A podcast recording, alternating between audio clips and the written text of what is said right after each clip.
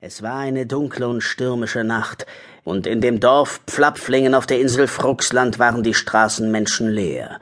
Nichts war zu hören, außer dem Prasseln des Regens, dem Krachen des Donners und dem Heulen des Windes, bis die Geschichte anfing und sich im Gefängnis etwas rührte.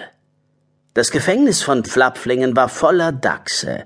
Sie waren dort seit dem Ende der letzten Geschichte eingesperrt und langweilten sich zu Tode.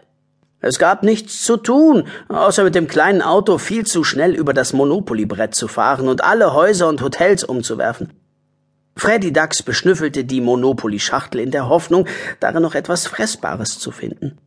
Aber da war nichts, außer eine Menge rosa und orangefarbener Kärtchen. Nachdenklich knabberte er an der Ecke eines Kärtchens herum und stellte sich vor, es wäre ein Wurm. Doch die Ecke war einfach nicht so weich und zappelig und damit absolut nicht so lecker wie ein Wurm. Er versuchte es mit einer anderen Ecke, aber die war auch nicht besser. Gerade als er die dritte Ecke probieren wollte, wurde ihm das Kärtchen aus der Pfote gerissen. Was ist das denn? fragte Harry Dachs. Es ist kein Wurm, antwortete Freddy Dachs. Und auch keine Mülltonne. Das sehe ich selber, erwiderte Harry Dachs. Er drehte das Kärtchen um und grinste ein dachsiges Grinsen. Es ist noch viel besser als Würmer und Mülltonnen. Oh, machten alle anderen Dachse. Sie hatten nicht gewusst, dass es etwas geben konnte, das besser als Würmer und Mülltonnen war. Was ist es denn? Das werdet ihr gleich sehen, sagte Harry Dachs. Auf eine Weise, von der er hoffte, dass sie cool aussah, schlenderte er zur Tür.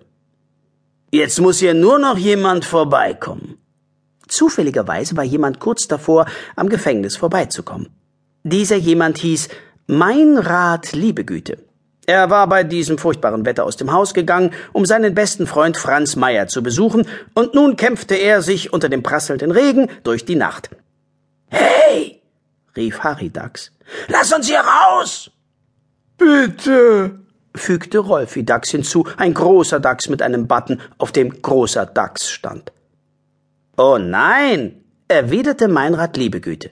Der König hat entschieden, dass ihr bis zur Hälfte der nächsten Geschichte im Gefängnis bleiben müsst. Ich weiß, entgegnete Harry Dachs. Aber das war bevor wir das hier fanden. Er hielt das Kärtchen hoch, das er Freddy Dachs weggenommen hatte.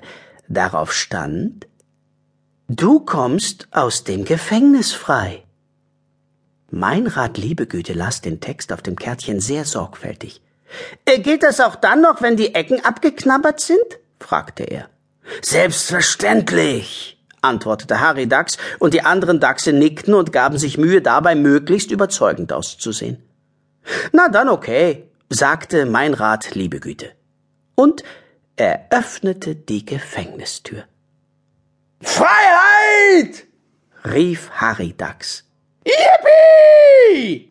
jubelten all die anderen Dachse und stürmten aus dem kalten, grauen Gefängnis hinaus in die Welt.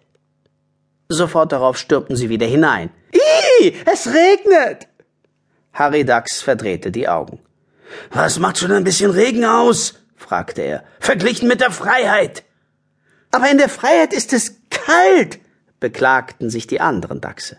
Harry Dachs seufzte und wandte sich an mein Rat Liebegüte. Würdest du uns deinen Schirm leihen? fragte er. Bitte, fügte Rolfi Dachs aus demselben Grund hinzu wie vorhin. Ähm, äh, okay, sagte mein Rat Liebegüte und reichte Harry Dachs den Schirm. Aber er ist nicht sehr groß. Ihr werdet nicht alle drunter passen. Ach doch, das werden wir, erwiderten die Dachse. Sie flitzten wieder raus und bauten sich zu einem hohen, schmalen Dachsturm auf, an dessen Spitze Harry Dachs stand und den Schirm hielt.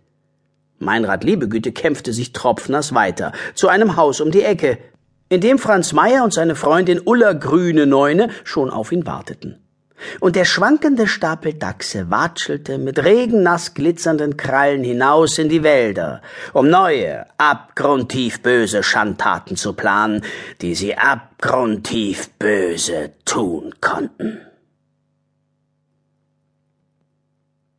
Zweites Kapitel, in dem Stinker und Matschbacke aufwachen.